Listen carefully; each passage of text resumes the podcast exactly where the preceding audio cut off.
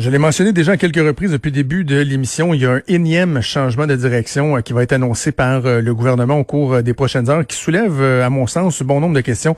On va en discuter avec Véronique Yvon, députée du Parti québécois pour le comté de Joliette, porte-parole du troisième groupe d'opposition, dans une multitude de dossiers.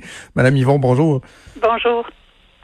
Donc, euh, je résume pour euh, les bénéfices des auditeurs. Là, on, va parler des, euh, des, proches aidants. Il y a des nouvelles directives qui ont été dictées il y a quelques jours de ça pour permettre à des, des proches aidants là, réguliers, là, pas juste ceux qui vont une fois de temps en temps voir leurs parents ou proches, donc de, de reprendre le contact en CHSLD. Parmi les directives, les exigences, il y avait le fait qu'on ait en main un test négatif à la COVID-19 et que ce test-là soit renouvelé au besoin aux 15 jours si on était dans un CHSLD euh, en zone froide. Donc, il n'y avait pas de cas de COVID. Et là, ce qu'on va annoncer, semble-t-il, c'est qu'on on vient lever ce, ce, cette exigence-là, faisant en sorte qu'il y a des gens qui pourraient être, par exemple, asymptomatiques mais contagieux, qui vont euh, arriver dans des CHSLD euh, en zone froide.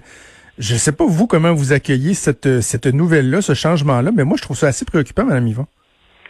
Euh, non seulement ça, mais on en perd notre latin là, dans les changements. Là, vraiment, après 60-69 ans, je, je, je pensais qu'on qu'on serait un petit peu plus rigoureux là, quand on allait euh, annoncer des choses. Donc, euh, je viens d'entendre euh, il y a quelques minutes Mme Blais en commission parlementaire virtuelle ce matin expliquer qu'effectivement, donc euh, désormais, il n'y a plus d'exigence euh, de tests pour les proches aidants qui vont recommencer à visiter leurs proches, y compris dans les CHSLD où il n'y a aucun cas. Ce qui est le contraire de ce qu'elle a dit, mais dans un deuxième temps, parce que dans ses premières entrevues après l'annonce du retour des proches aidants cette semaine, elle avait dit qu'il n'y aurait pas de tests. Et ensuite, elle a corrigé sur Twitter en disant que dans les zones froides, les endroits donc sans cas, il y en aurait renouvelable aux 15 jours, comme vous l'avez dit. Mais là, elle vient d'expliquer qu'il n'y en aurait pas. La raison qui est évoquée, c'est parce que on ne le fait pas pour les employés. Donc, je ne le savais pas, mais il semble qu'en zone froide, on ne teste pas systématiquement les employés. Hum.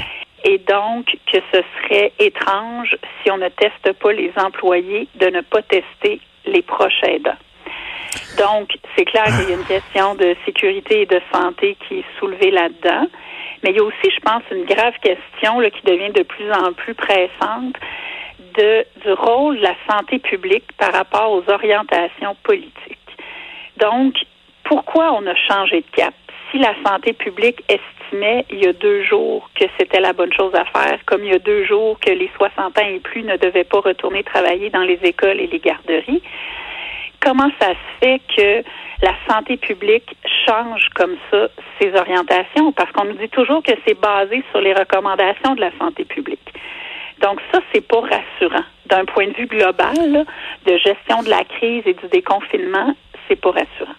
Ben, en fait, je vais soulever le point euh, dont on discutait Emmanuel Latraverse et moi il y a quelques minutes de ça. La question que ça soulève, c'est à savoir, est-ce que le, le, politique euh, fait ses choix en fonction des contraintes édictées par la santé publique ou si la santé publique vient moduler ses orientations en fonction des exigences du politique? Ben, moi, c'est une question que je pose avec insistance depuis deux jours parce que j'ai été vraiment stupéfaite. Euh, on sortait mercredi d'une commission parlementaire de deux heures avec le ministre de la Famille, M. Lacombe. Tout le long, nous avons parlé, tous les députés de l'opposition, de toutes ces éducatrices de plus de 60 ans qui ne pouvaient pas retourner au travail. On parlait justement du fait qu'on les envoie sur la PCU alors que c'est pas leur choix, c'est pour des raisons de santé et de santé publique qu'on leur demande de pas rentrer. On parle de ça pendant deux heures. Une heure plus tard, 13 heures, on nous annonce comme ça, on nous disait que c'est une bonne idée d'aller prendre une marche au soleil, tout bonnement que finalement l'âge du risque est établi à 70 ans. Là, aujourd'hui, même chose pour le changement de cap pour les tests. Alors, moi, ça fait deux jours que je demande, est-ce qu'on peut avoir de la transparence? Comment ça fonctionne? Est-ce que c'est le politique qui fait toc, toc, toc à la porte de la santé publique, puis qui dit, docteur Arruda, là, on a un problème, voici la réalité concrète de notre plan. Est-ce que c'est possible de revoir les consignes? Et là, est-ce que c'est la santé publique qui dit, bon, ben, je vais me pencher là-dessus, puis je vais voir comment on peut faire les choses? Parce que c'est quand même surprenant que mercredi, la nouvelle donne 70 ans arrive le jour même où on apprend qu'il va y avoir 6 000 éducatrices qui ne retourneront pas, 20 000 places de mm. moins dans nos services de garde, près de 4 000 milieux familiaux qui ne rouvriront pas. Et c'est justement cette journée-là où on nous dit que l'âge ne sera plus de 60, mais de 70 ans.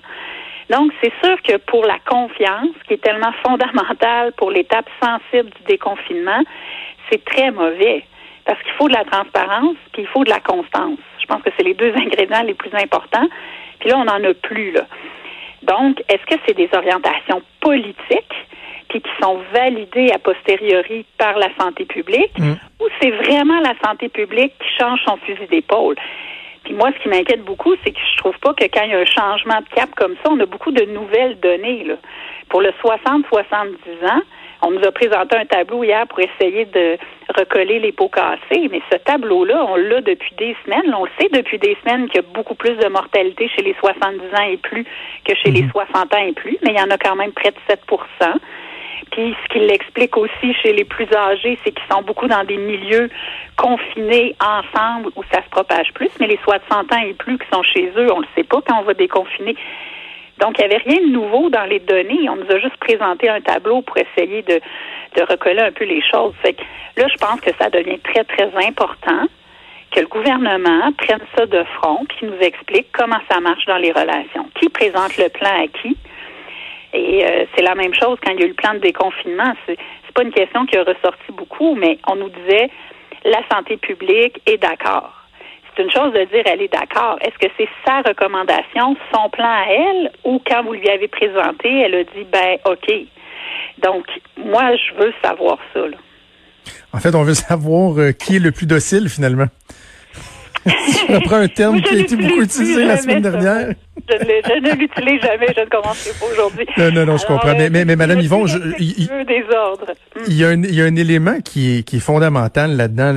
Je reviens au prochain aidant, c'est que, peut-être vous me direz que ça a été abordé avec Madame Blais euh, dans la commission parlementaire virtuelle, mais ce qui est au cœur de ça aussi, c'est la fameuse disponibilité des tests. Là. On nous dit il y en a assez, il y en a assez. Moi, j'ai plein de sources qui me disent les fameux réactifs là, de jour en jour, là, on en a pour deux jours, trois jours, quatre jours.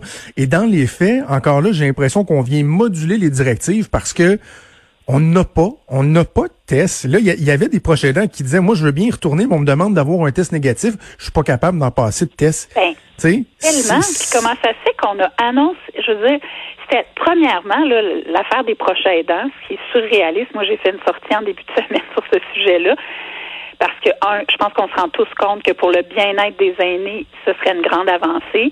Peut-être aussi pour enlever un peu de travail aux préposés qui sont débordés, de se dire cette personne-là, je sais qu'elle est en bonne main, il y a quelqu'un qui vient la voir de sa famille. Bon.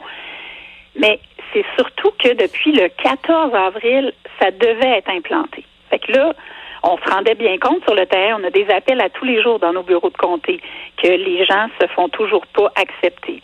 Donc là, ça a pris trois semaines pour que le gouvernement dise non, non, non, on a donné l'orientation le 14 avril, puis là, ça va s'appliquer, puis tout ça. Donc là, je me dis, quand ils ont décidé cette semaine de dire, hey, on remet le point sur la table, ça va changer, le fardeau de la preuve va être sur la résidence de nous dire qu'elle peut pas pour X raisons, puis il va falloir nous autoriser l'exception. Je me dis, ils ont dû penser au plan de match. Puis quand ils sont arrivés avec les tests, il me semble qu'on aurait dû dire tout de suite, les prochains aidants, vous allez pouvoir vous faire tester dans les prochains jours. Comme ça, vous allez avoir votre résultat avant lundi, puis vous allez donc pouvoir recommencer les visites lundi. On avait devant nous euh, six jours. Ils ont annoncé ça mardi. C'était tout à fait faisable. Mais effectivement, qu'est-ce qui fait que là, on change mm. de cap? C'est-tu parce qu'on n'a pas de test? C'est-tu parce que logistiquement, on n'est pas capable de faire ça? Parce que les prochains aidants qui lèvent la main, on leur dit, excusez, vous n'êtes pas dans les stratégies de dépistage. Puis comment ça se fait que ça fait une semaine qu'on nous dit qu'on va avoir 14 000 tests? Est-ce qu'ils nous ont dit ça parce que là, la pression de commencer à être solide la semaine dernière en lien avec ça? Parce que tous les pays du monde disent que c'est la condition clé pour commencer le ben déconfinement.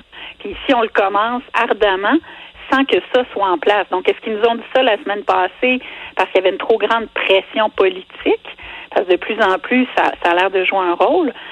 Euh, puis là, cette semaine, on voit qu'on n'est pas du tout à ce qu'il nous avait dit euh, qu'on serait rendu euh, aujourd'hui, une semaine plus tard.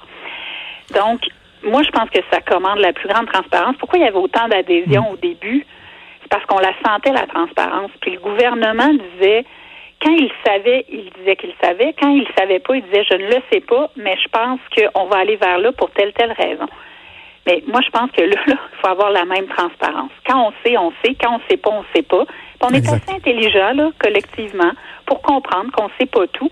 Mais justement, traitez-nous en personnes intelligentes qui pouvons comprendre, pas en changement de cap, en nous invoquant des raisons qui ne tiennent pas la route d'un point de vue de santé publique. Et, de respecter le fait que si on pose des questions, ça fait pas nécessairement nous des gérants d'estrade. C'est normal d'avoir euh, d'avoir des doutes, euh, des interrogations, des, euh, des questionnements. avant qu'on se laisse, Mme Yvon, je veux prendre des nouvelles de, de votre région parce qu'on met beaucoup l'enfance sur, sur Montréal, sur Laval, bon, la Montérégie. Mais là, vous, vous êtes député de Joliette, c'est dans la Nodière. La, situation, est-ce qu'elle est stable ou c'est en train de dépérir chez vous?